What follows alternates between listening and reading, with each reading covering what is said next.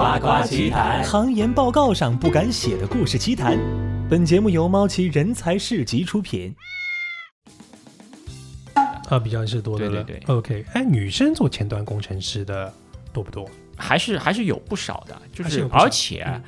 还有不少美女，还有不少美女。这是一种所谓的影视的，而前面说的那种比较 powerful 的那种是显示的那种 PUA 嗯嗯啊，就这个的话，其实在很多公司的很多团队里。都会有的。我们公司的话，我希望整个的一个领导力，你一定要表达出说，他是为了整个公司能够向前走。这这已经是一个两个两个时代的嗯动画片了，它并没有什么可比性。对啊，但是我比较震撼的是说，哎，怎么会奥特曼这个事情它被传承下来了？哎，现在的小朋友都比较喜欢看，肯定有一个什么样的精神在里面了。各位夸夸奇谈的听众朋友们，大家好，欢迎大家再来到我们新的一期播客的节目。今天呢，我们请来的是一位非常资深的工程师啊，前端的这个互联网前端的这个工程师叫 Hamber 啊，我们欢迎 Hamber。Hamber 来跟我们的听众打声招呼吧。哎，大家好，我是 Hamber。啊，Hamber 这个名字很棒啊，其实我在公司里的话，大家习惯上叫我汉堡，啊，汉堡，OK 就汉堡汉堡王那个汉堡。汉堡王的汉堡，OK，这个你你们的公司氛围也是非常好，因为我上次去去过一次啊，然后那个呃这个色调啊布置啊都比较年轻一点，然后我觉得你们同事非常 nice 啊，我因为一开始还没有完全找到你们办公室在大堂的时候，然后那个就有一个挺帅的小伙子，挺高的，然后问说，哎，你是不是去？即刻啊！我说，哎，对，是去即刻。然后呢，他说我带你进去吧，因为我没有门卡嘛。嗯当时是，然后那个可能当时前台的同事呃走开一会儿了，然后他就把我带进去，然后问说：“哎，你找谁？”我说：“我找 Hamber。”他说：“啊，我帮你进去叫吧。”所以我就印象非常好，而且你们的办公室因为这是在这个复旦大学那个那个那个大学呃呃大学街那边嘛，对对对，所以整个氛围也也也非常好来的，是这样的。然后也非常开心啊，今天可以请到你。对，我也非常开心。哎，因为私底下跟你聊天，觉得你是一个挺有挺有想法、挺有趣的一个人啊。就是说，呃，一个呢是因为是工程师嘛，然后比较资深的工程师，所以很多呃表达的过程当中，你会非常寻求一种有效率的一个闭环的逻辑，把这个事情的前因后果讲清楚，而且呃有一定的深度。然后第二个部分呢，我我感觉你身上又有蛮多的人文的这个。呃，兴趣爱好的这个这个关注的点的，然后就是也也也挺有趣的啊，所以这个今天大家一起来聊一聊 好的，这些部分啊。OK，是，哎，你你你，因为我看到你的极客的那个 ID 的账号啊，上面是一个秦时明月的一个二次元的动漫的一个画像啊，是然后可以介绍一下吗？啊，是这样，《秦时明月》是我比较喜欢的一个国漫啊，因为它现在在国内还是比较知名、比较火嘛啊。然后我的自己的头像是一个《秦时明月》里面的叫张良，张良呢，他其实他自己是字子房啊，就是我是用他做一个头像。然后我自己的那个 slogan 呢，是张良自己在《秦时明月》里说的一个台词，哦，是台词，是对对对，它是一个台词啊、我觉得是也是一个比较经典的台词啊，就是他在他回答啊、好像是他师兄吧，就是回答师兄的一句话，师兄问他说：“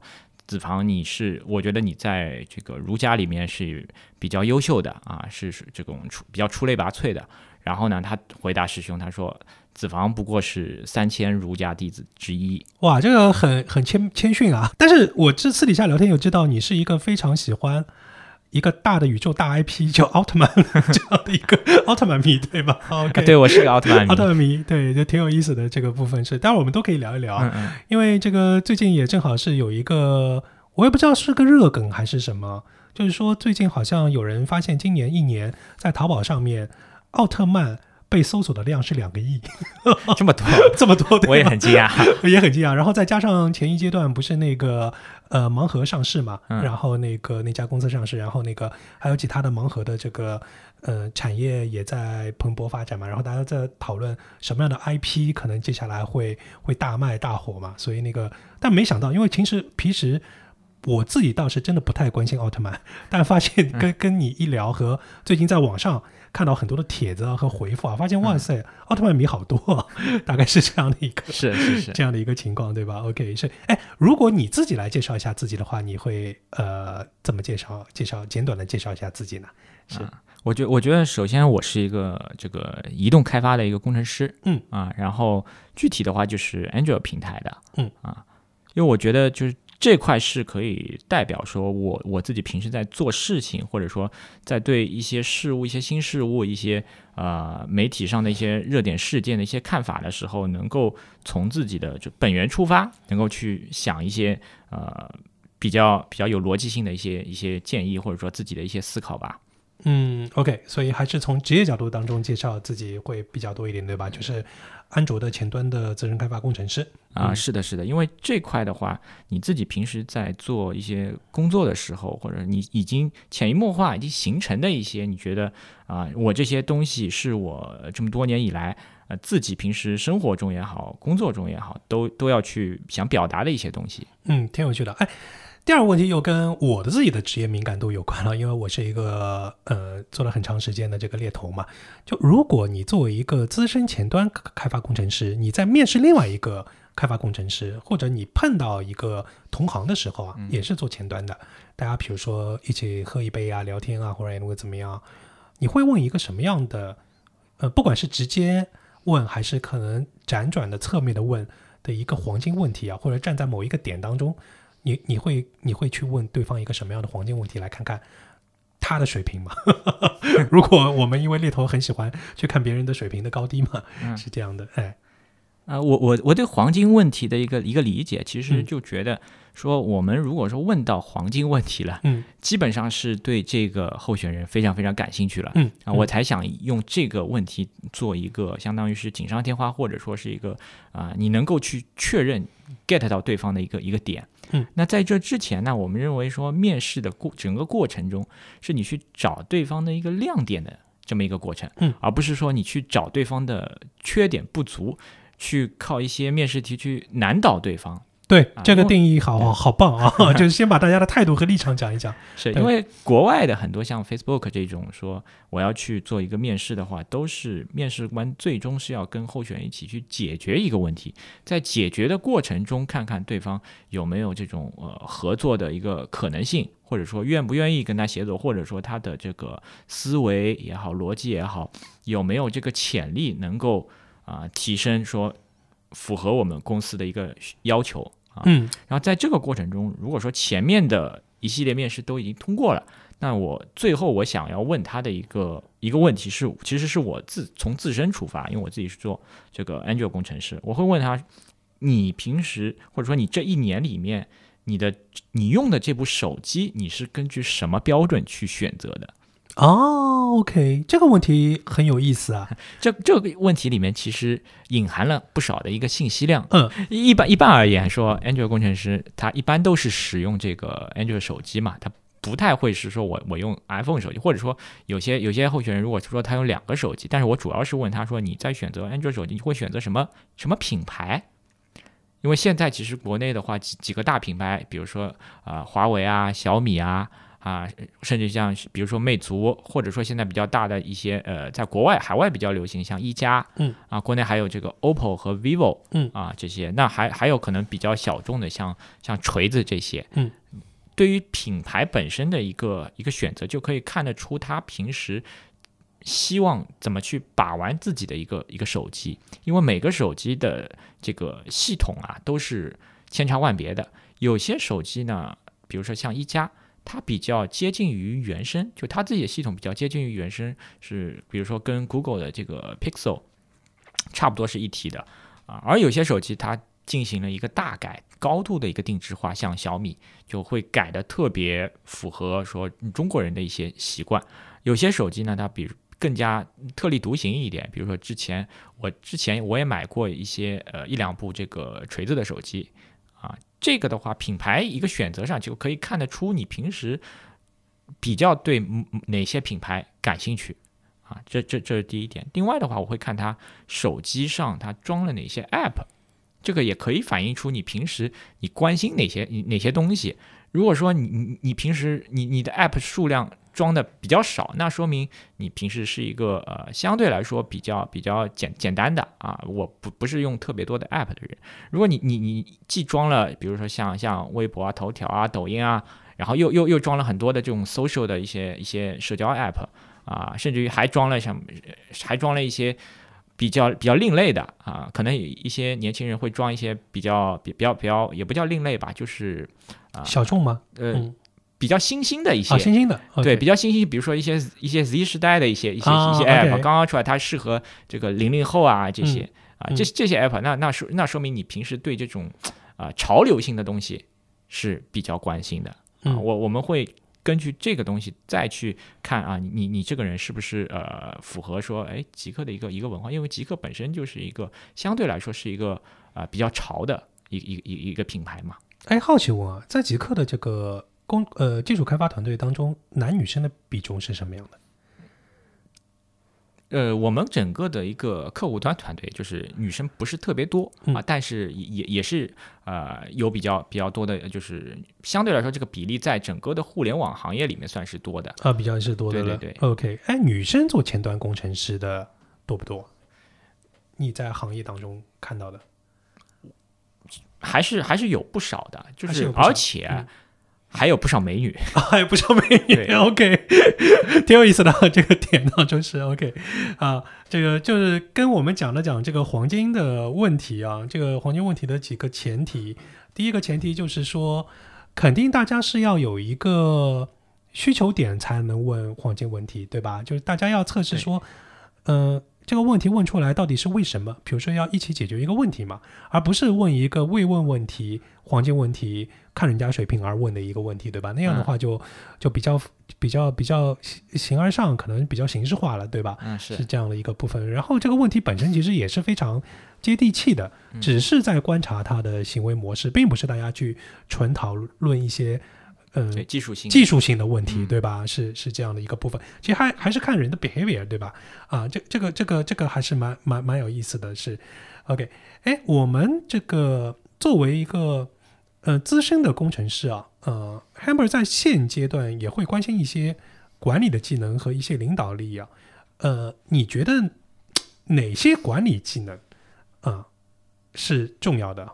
在在现阶段，或者给他们排个序嘛？嗯。比如说哪哪三种啊，甚至于更多是。和和为什么？对，因为我们其实平时不太去关注说那个技术开发人员的他在管理项的可能的一些东西的探讨啊，大家可能还是在探讨呃技术和产品本身啊，呃，所以在运营啊和管理啊这个部分，大家相对来说讨论的会会比较少一点。对，但啊是。但今天我们可能会就这个部分来问一问，是 是。就管理呢，我我我我觉得就管理它本身分两个模块，一个模块呢相对来说比较机械化，也就是项目管理。嗯，项目就是管理，我管理一个项目，这个项目它是有生命周期的，嗯。从一开始的比如说 kick off meeting，、嗯。到最后项目验收的一个阶段、啊，那它中间主要是一个时间上的一个管理，还有就是人力上的一个管理，而另外一个管理就是团队的管理。团队管理其实就是你你手下固定的这些团队成员，然后你怎么让他们更高效的完成本职工作，并且帮助他们在职业发展上有一个啊、能够达到预期的提升。这是这是第一点。我我我现在想想讲的就是团队管理这块的东西，就自己这些年来琢磨出的一些经验吧。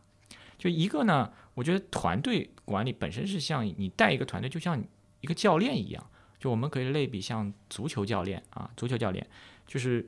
呃，你如果是一个足球教练的话，其实你呃本质上你需要有一个通用的方法。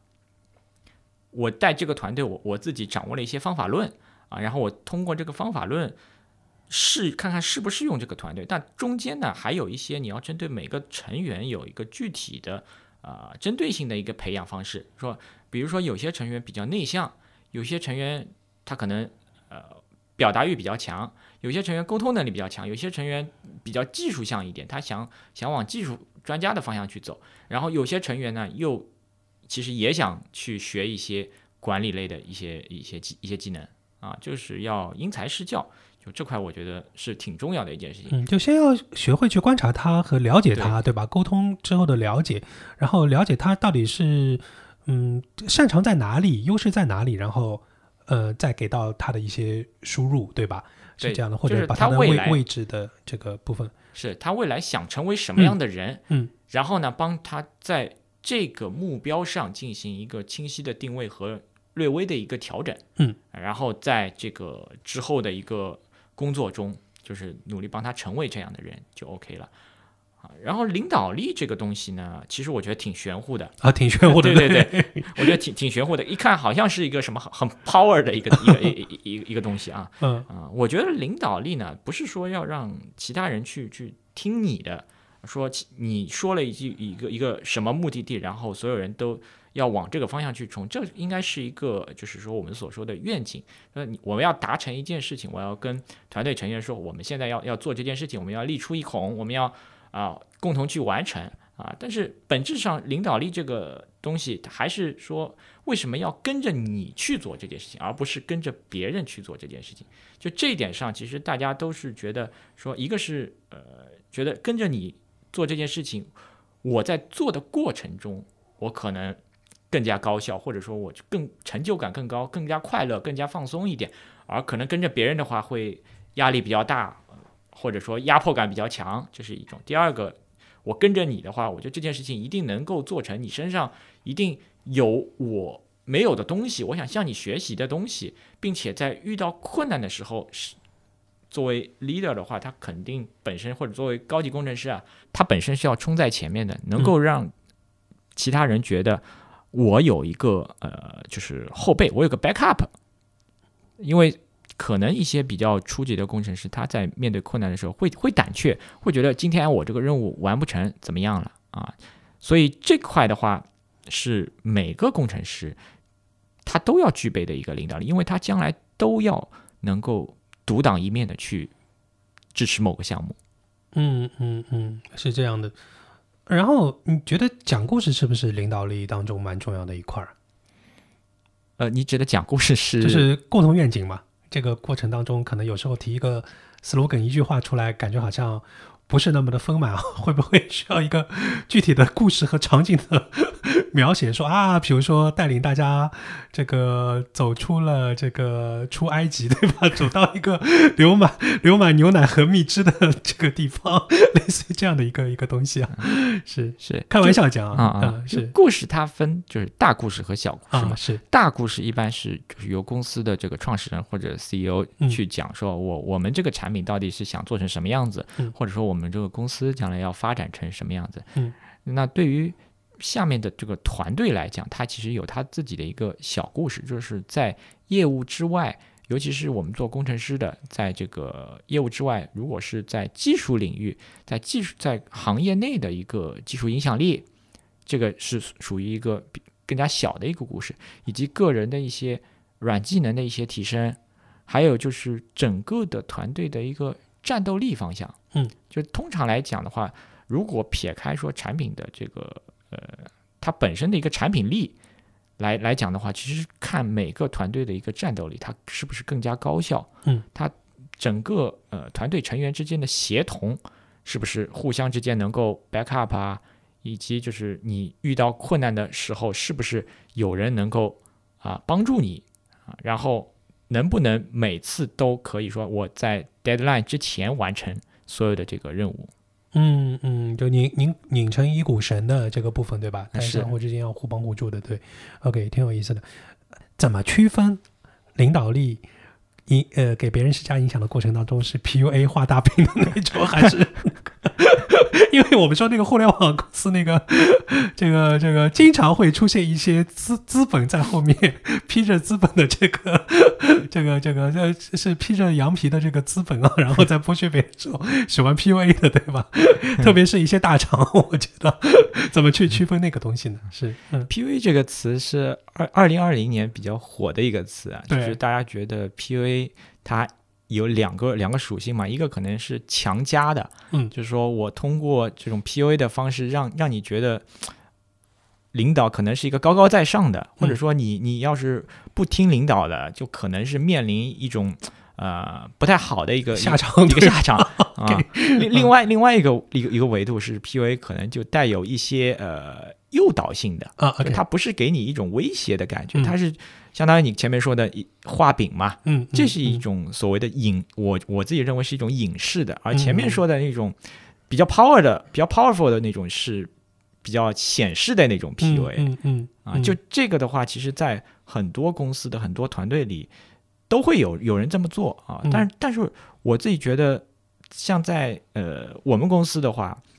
我希望整个的一个领导力，为了和这个 PUA 啊，远离这个 PUA。首先你在待人接物方面，你一定要真诚。啊，一定要真诚，对嗯你一定要表达出说，不是说我们做一个任务是为了我自己，嗯，或者说我不管是就是为为为了这个呃 leader 自己，或者说为为了整个团队成员的某一个人，嗯，他是为了整个公司能够向前走，嗯并且在向前走的过过程中，他不是一个说我我只有到达了某个点，嗯。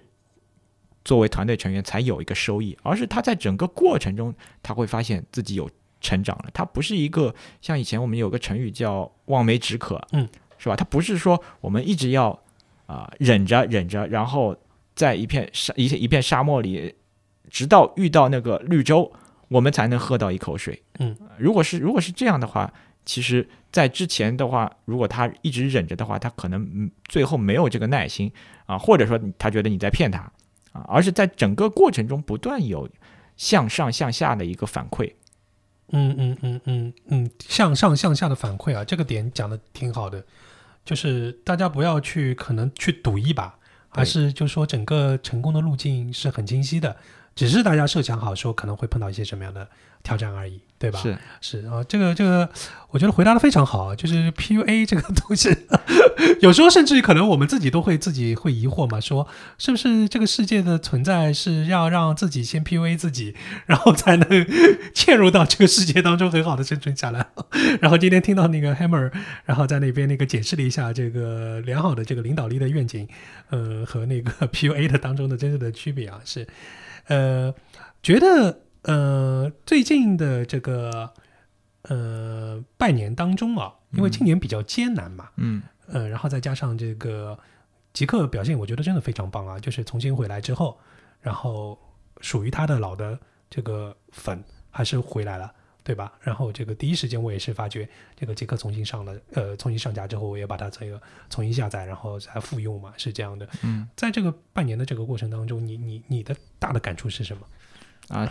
其实我我我我是一个，就是说不是说我作为工程师啊，我自己嗯。作为一个极客用户的话，嗯。本身也是一个它的一个非常非常大的一个，就是或者说核心的一个日活用户。啊，日活用户对，就嗯。我每天用极客的话，可能要超过两个小时，嗯。不是说在开发过程中进行一些一些这个 debug 调试啊这种，嗯。就是我就正常来刷嘛，嗯。正常来刷。因为我自己的感受是，我已我已经把极客当成自己的一个生活方式了啊啊。极客对外声称的一个 slogan 是说，记录我遇见你。嗯，记录我对遇见你，对嗯我平时我面基面的倒不是特别多啊，啊所以我遇见的那部分呃也不是 就也不是在线下的，对吧？对对对 对对对对，就是我我自己线下面积不是不是特别多，但啊，是、线下面积不是很多，对，嗯但是我自己的一个记录的这种表达的欲望还是比较强的。我嗯觉得，呃，就是整个的一个记录的过程，已经已经是你的一个生活的一个状态了啊。从它上线之后，其实我我每天都可能每天吧，或者说每两天都会发一些呃动态，有一些呢就是一些一些碎碎念。这个在之前就是讲我讲在极客之前啊，极客可能是五年前我们刚刚开始做的时候会有，它是其实是一个工具，是一个这个相当于是一个 RSS 工具。那么在早之前，我自己接触说整个社区的一个形态，最早是从校内网开始的。啊，校内，嗯，对那校内呢，它是一个实名的，就是可能你的这个名字也是实名的，学校也是真的，对学校也是真的班级也是真的，呃甚至于说你的头像可能就是 你照的片就是自己的就是你的什么呃工牌吧。，OK 啊啊校校应该是叫校。呃校徽啊，呃学生证啊，学生证啊，对，可能是一个学生证，所以在上面基本上都是呃实打实的实名。嗯。但是过了这个学生时代呢，就相当于是变成一个啊打打工打工人嘛，对，啊，那个时候用的比较多的是一个开心网，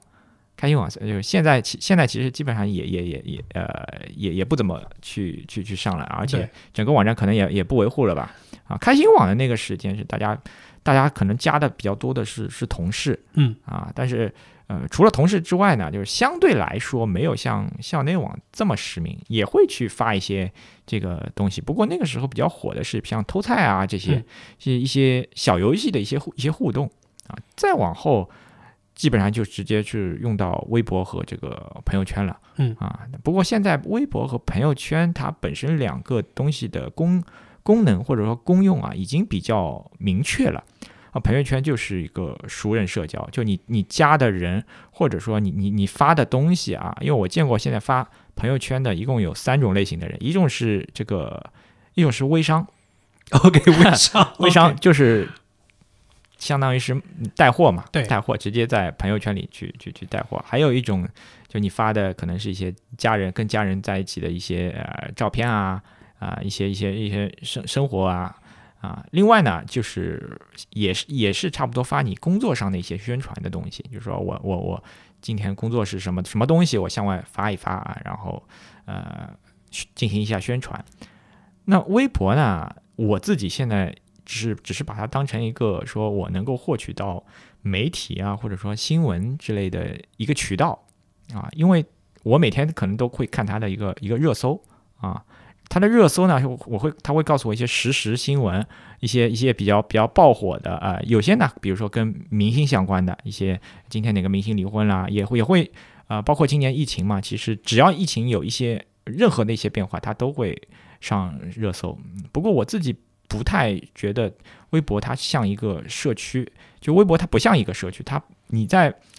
作为一个小透明用户，你去发一条动态的话，你可能你只能说我去抢一些呃大 V 的一些热评，能够被大家关注到啊。OK，但是这个关注可能也是有代价的，是的，是的，是的，对吧？有可能被反噬，对吧？有可能。不就这这个关注，可能就别人不是说给你点赞的关注，可能被可能被骂了，对，吧？有可有就是在那里。有有有可能是被骂了。对。啊，对，但是我现在用微博呢，有一个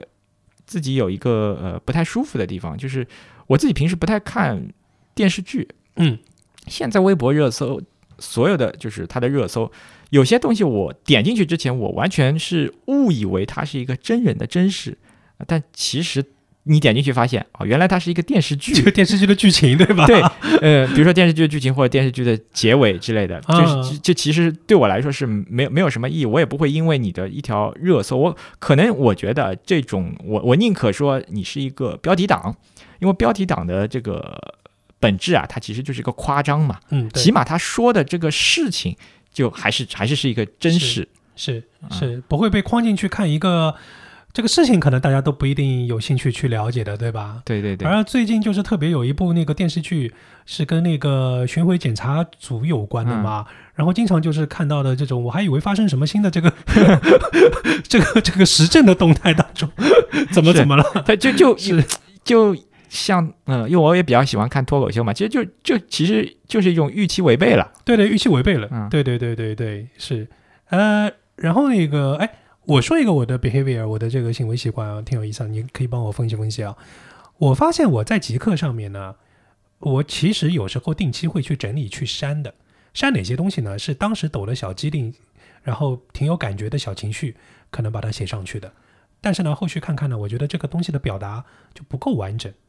然后我就把它给删了。然后同时呢，我其实还会上 Soul 的嘛，嗯 Soul 因为也是有它的瞬间，也就是动态嘛。对，Soul 上面我删也会定期删，呃，但我这个删的频次会更高一点。比如说 Soul 当中，只要有十二个小时左右，我没有到五百五十甚至于以上的这个浏览量，我就把它给删掉了，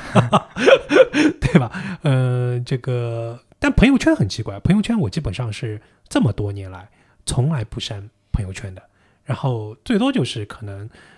怕大家觉得烦了，现在把它设置成嗯，只能一个月之内观看，观看一个月之内，而且呢，定期呢，其实我有时候会放开说，所有朋友圈都可以看，然后一段时间，然后再把它调回可能三天啊或者一个月，是这样的。哎，你觉得我这种行为模式是不是很奇葩？很是反映了反映了个什么呢？我我我我觉得挺正常的。其实我也我也有整理的一个一个习惯。嗯，就朋友圈呢，我们因为说它是熟人社交嘛，嗯，所以它其实更像一个说我我这个东西就是给我的熟人，或者说跟我关系比较好的我的朋友、我的我的家人去去看。我不一定是是一定要把它整理的很像样。才能让你感觉到我是一个什么样的人，因为熟人我是什么样的人，你已经非常了解了。我不需要通过这些啊朋友圈的动态去去证明什么，去表达什么，这这是这我我理解的。然后像极客呢，我自己也有一些整理的习惯，就是因为我觉得它其实本质上是像你把自己的一个这个个人主页，你自己的发过的一些动态进行一个整理，把自己的家打扫一下。然后让客人从从你的这个呃来访问你的个人主页，他能够通过呃你的动态和你相当于进行一个对话，能够大概知道啊你大概是一个什么样的人。你肯定不希望说我我跟对方对话的过程中发现，哎，对方有你有一条动态，其实你刚才说抖机灵嘛，对吧？抖机灵的话，它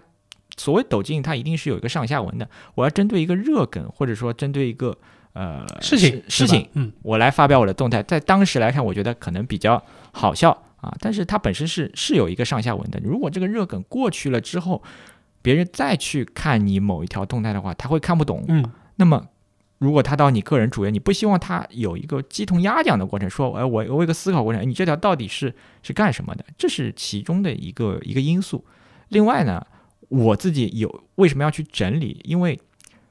极客的个人主页是，呃，刚才我说是一个记记录自己的一个一个一个情况，因为我自己也用也用一些相册软件嘛，呃，就这些相册软件，我们也会把一些拍的好的东西给它给它保留下来啊，然后把一些可能拍的比较糊的，或者说拍的比较重复的东西，呃，一些相册给它给它清理掉，那这样在以后自己回顾的时候就会。觉得哎，我自己回顾过来，好的这个密度会比较大，因为个人主页不光是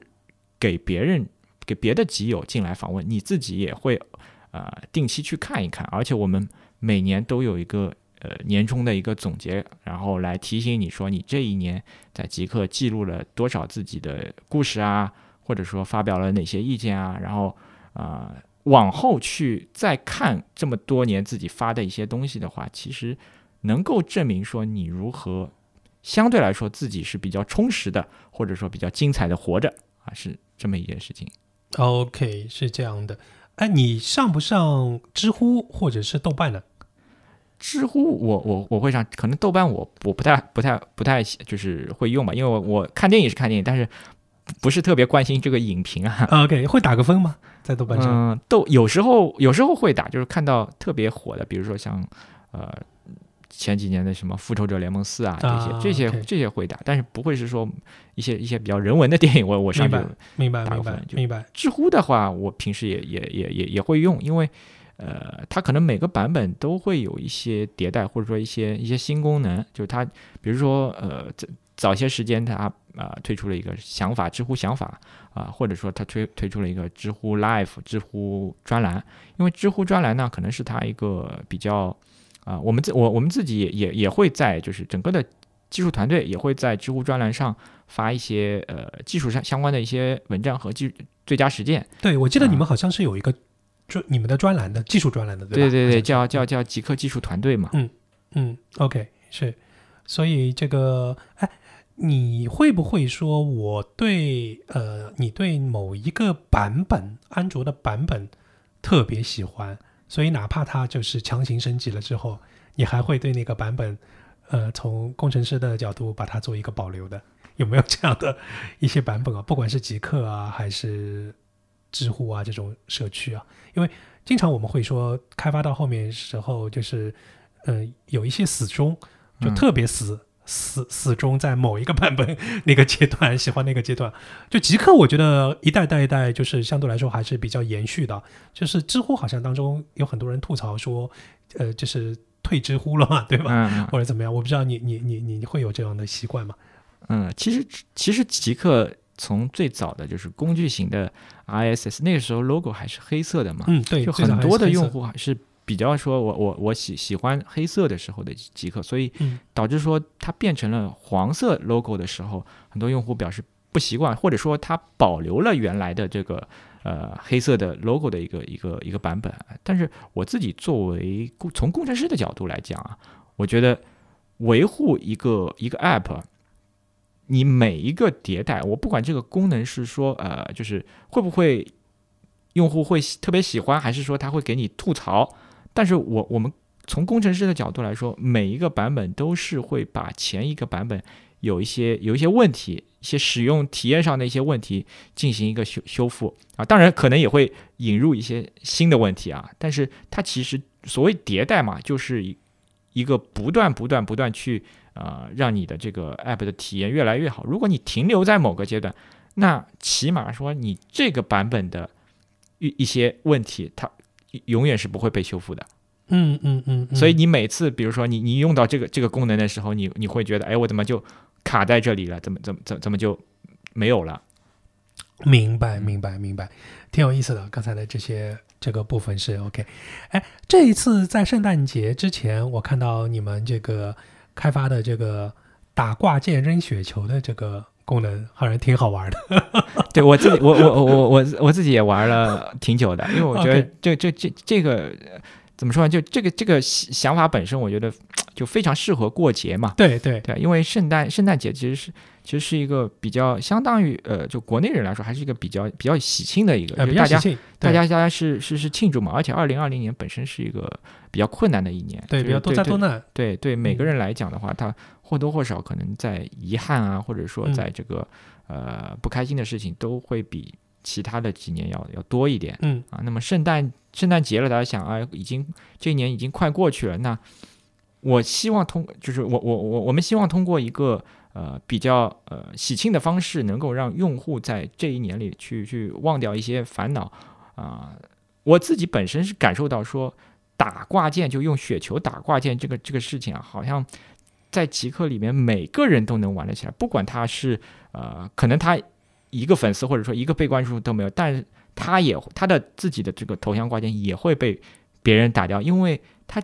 里面可能任何一个用户，我我我我只要我想砸雪球了，我就不管你不管你是谁，我直接跑到你的个人主页去只要我搜得到你，对吧？你给我找得到你，对对我就可以打你。只要我嗯跟你有一个有个联系，哪怕比如说你出现在呃一个动态动态详情的一个评论里，对只要我看到你的头像，相当于是呃，就你在一个玩游戏的时候，相当于只要你头冒出来了，我就可以把你狙掉。嗯，对对对对，是这嗯样的一个感觉，而且也不管你到底是多大咖、多少粉丝量，只要我想打你，还是可以打你，对吧？对是是是，挺有意思的这个部分，而且我觉得这个前端的触感还是挺好的。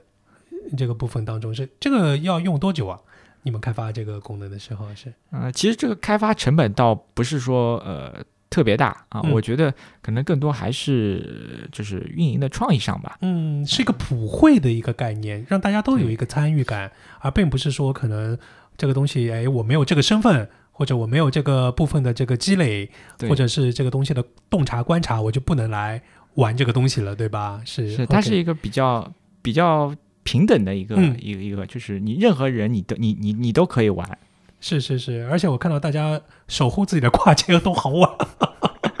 我曾经试过在三点半的时候，默默的上了一个挂件，然后上去就被人打掉了。是，OK，挺有意思的。在今年啊，有没有可能一本书、一部电影，或者一个展，或者是说什么一个剧啊，让你觉得就是呃感触非常良多，然后有很多想法的？啊，我我感受比较多的是，我我今年在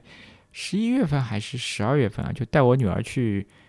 看一个舞台秀，就是奥特曼的舞台秀。哦，奥特曼，嗯对对对，嗯看到看一个奥特曼舞台秀，我那个时候感触比较比较深的，因为我我我们说我们这个小时候我们自己看的一些动画片啊，像黑猫警长啊，像葫芦娃啊这些，然后现在小孩儿他可能看这种汪汪队啊。看小猪佩奇啊比较多，其实这已经是一个两个两个时代的嗯动画片了，它并没有什么可比性。对啊，但是我比较震撼的是说，哎，怎么会奥特曼这个事情它被传承下来了？哎，现在的小朋友都比较喜欢看，那这其中一定有一些我们觉得，呃，它能够被传承下来，里面或者说的一些话，或者它的一肯定有一个什么样的精神在里面了。这件事情也是对我非常震撼了，因为前一阶段在做这个盲盒这个行业当中的一些 research 嘛，嗯。然后就看到说今年在淘宝上面奥特曼被搜索的量是两个亿，然后我就震惊了，我就之前从来没有想过说奥特曼这个 IP 是一直这么活下来，而且这个量这么大，因为嗯我们小时候可能对我们呃意义比较深刻的大的 IP，类似于像灌篮高手啊，对，呃，侠探韩语良、城市猎人，对吧？或者说可能乱马二分之一，或者是说这个呃足球小将呃，足球小将，或者 anyway 怎么样啊？呃，包括圣斗士星矢，对吧？对车田正美，对，但是感觉后面延续性其实或者经常被人 Q 到提起来，或者还呃每年都都复出的这个存活在我们的视野当中，其实并不是很多啊，都是在怀旧帖当中啊。但没想到这个奥特曼这个部分，好像每一代小孩都很喜欢，这是为什么？来来请教一下那个 奥特曼迷。我看的奥特曼应该是初代奥奥特曼初代啊，初代，对对，因为他们出来就自己介绍，就我就是万代奥特曼是初代嘛，是。那啊后来才发现，奥特曼是个很大的一个宇宙啊，有有很多代，对吧？有不同的奥特曼家族，各种这个这个部分就完完全搞不清楚，因为我没有太多研究过奥特曼是。呃，是这样，就是我我我也是从小看看奥特曼，就是奥特曼嗯。它可能分好几个好几个系列，嗯，最早的呢是就是昭和时昭和时代的，嗯。昭和时代的就是我们以前看的，像奥特曼就是初代啊，杰克啊，这个 S 奥特曼泰罗，其实它到最后最后是就是八零年的。八零年的那个时候叫叫艾迪奥特曼，嗯。但其实是翻译过来的嘛，它其实就是英文是叫 eighty，嗯就是八零的意思。嗯然后后来他其实停了一段时间，到一直到九六年吧，九六年到了这个平成时代。平成时代它有一个平成时代三部曲，也就是呃有有三个系列的奥特曼，其中第一个是我们一直觉得比较火的，就是它是作为正式版，就是中文第一部中文版正式引入国内，但我们自己看的时候已经不是九六年了，自己看的时候。我看我我记得是我我我高中的时候，大概是零几年的时候吧，，OK，嗯零几年的时候，那个奥特曼叫迪迦奥特曼，嗯嗯，就迪迦奥特曼是呃至少是在嗯八零后九零后里面是最最火的。当然，呃除了一个是时间点问题，另外是说呃从八零年到九六年经历了十六年的时间，就是科技啊什么。呃，技术上，包括像特摄片的这个呃怎怎拍摄手法上，都是有非常非常大的一个对，进因为它是一个特摄片，对吧？对对这是日本当中这个文化当中这个很流行的，就是它不是一个二次元的动画片，是它是一个真人拍摄的啊，这个这个也也挺挺妙的啊，是嗯、所以当时就是你们看的时候，其实已经是迪迦奥特曼，是后面那个平成时代的奥特曼了，对，就是是。在平成时代的话，它整个的一个拍摄手法和以前是不太一样，而且他想要宣传的这个价值观也有了一些一些一些变化。更多的像平成时代，更多的可能就是关于关于梦想啊，关于这个呃和平、世界和平，以及关于一些这个人人就是整个在呃人世间的一些取舍。OK，已经上升到这么高的高度了。对，就是你要得到一些东西，你可能就要放弃一些东西。OK，挺有意思的哦。哎，有一个梗哦，我我是今天跟你闲聊天说到奥特曼的时候，我才发现的。因为我之前在看到一个帖子，上面也是说，呃，父女两个人去看了一个五角场附近的奥特曼展，嗯，然后呃不是五角场，就是他们去买一部手机，然后在五角场，然后看到那个那边那个百货商厦里边正好有一个有个小小的展台在放奥特曼，然后最后他写了一句说那个时候我们父女俩都变成了一道光，然后我当时觉得挺温暖、挺感动的哦，但后来我问你，我我才知道一道光其实是奥特曼的概念，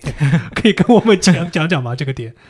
是这样，因为我们在看奥特曼变身的时候，他都是就是突然变成变成一道光嘛。嗯啊，最最近的一个比较火的梗就是在问嘛，说哎你不相信光吗？就是一个反问句，其实是用来证明说，哎这个世界上到底有有没有奥特曼？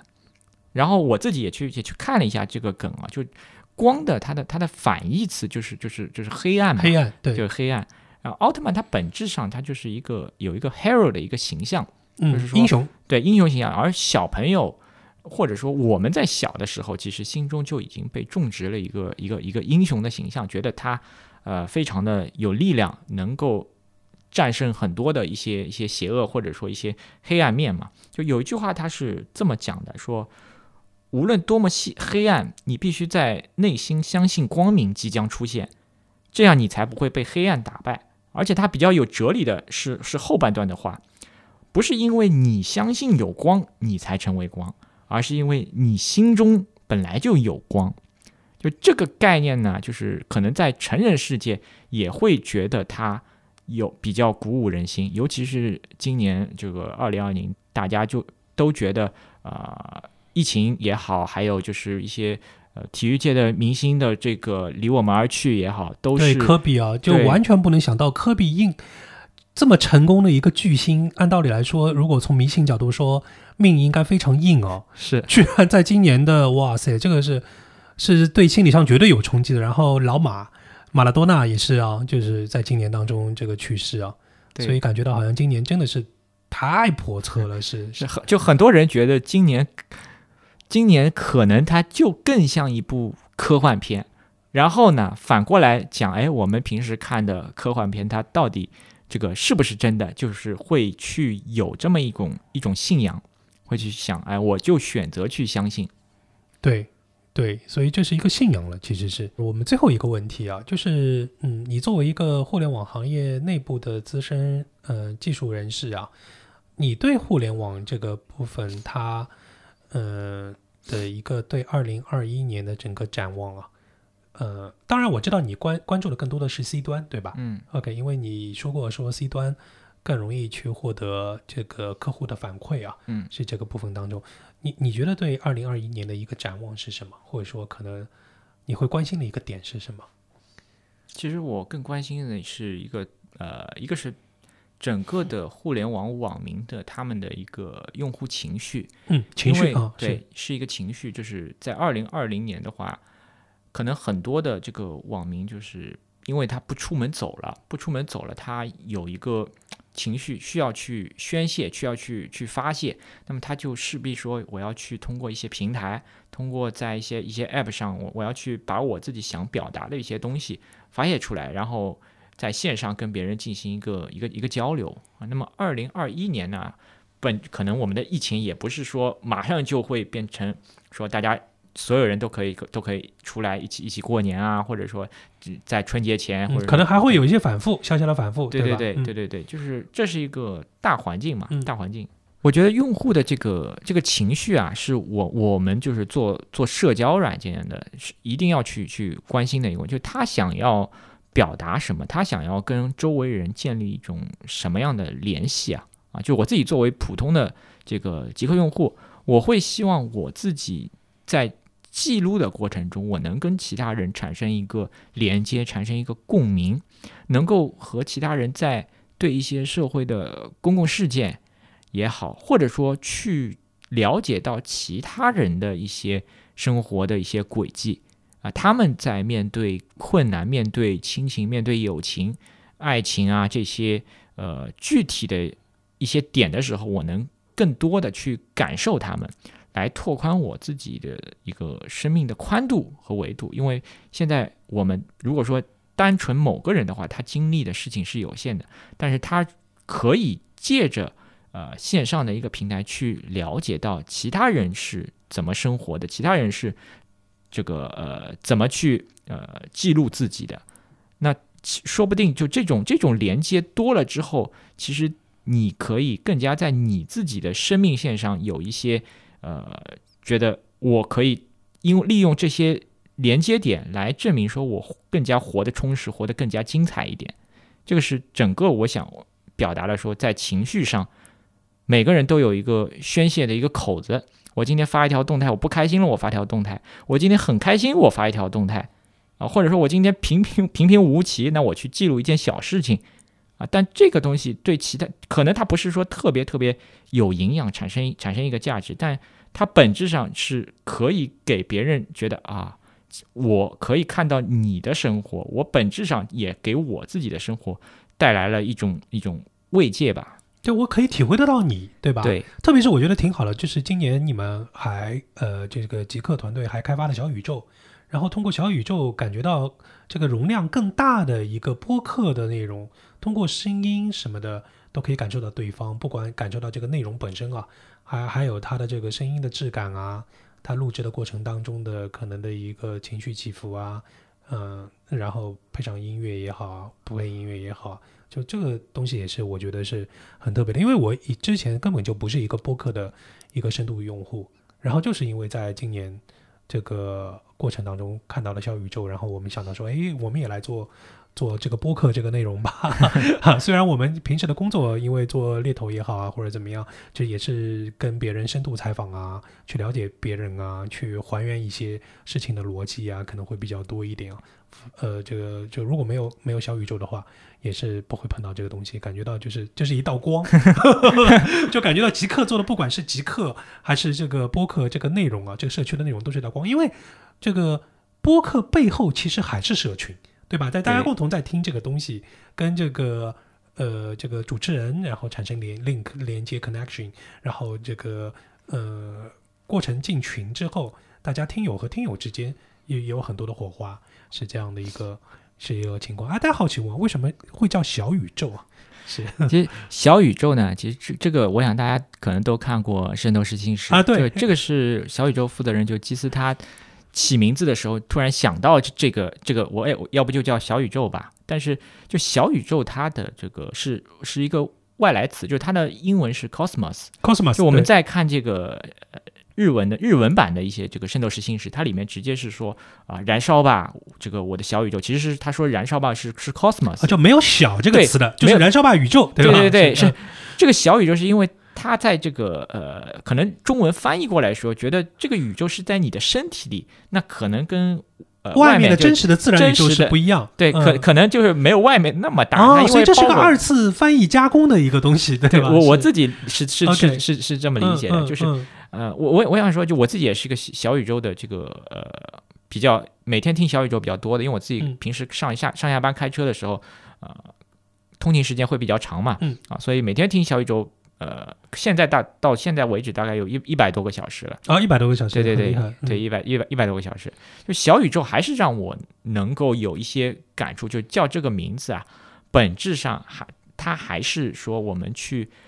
保留以前的呃你小时候看过的动画片《圣斗士星矢》的一些一些一些一些东西，就是我们二零二零年本身是一个比较困难的一年，而且整个的互联网行业就是这两年都相对来说比较比较浮躁，嗯，比较浮躁啊，对，比较浮躁，而且比较急功近利一点。那小宇宙本身它是一个借着以前的动画片的一个一个名字，它诞生的一个一个一个 app 啊。那我们想要去保留的说，哎，我虽然整个行业比较比较浮躁，但是我们自己的内心还是要有一个有一个比较比较冷静的思考，或者说保留一一片一片净土，啊，保留地，对对对嗯。保留一片净土，希望说这一个东西不是特别能够呃受到一些其他的影响，嗯，然后能够在自己的一个呃比较人人生轨迹里面吧，说哎，我也希望我小时候看到的一些呃没有那么多功利性的一些一些一些东西，能够持续的在你年龄慢慢增增加的过程去给它保留下来，也希望这个童所谓的童真去传承到你你的下一代，或者说整个整个人类的下一代。嗯，真实的情感和当时的这个情感诉求，对吧？对。啊、o k 就挺有意思的。OK，那谢谢今天那个 Hammer 来参加我们这一个播客，然后给了我们讲了这么多的自己的心法啊，和自己的很多的这个洞察，还告诉了我们很多关于极客的这个故事，挺有意思的。OK，好，那谢谢我们的 Hammer，再见。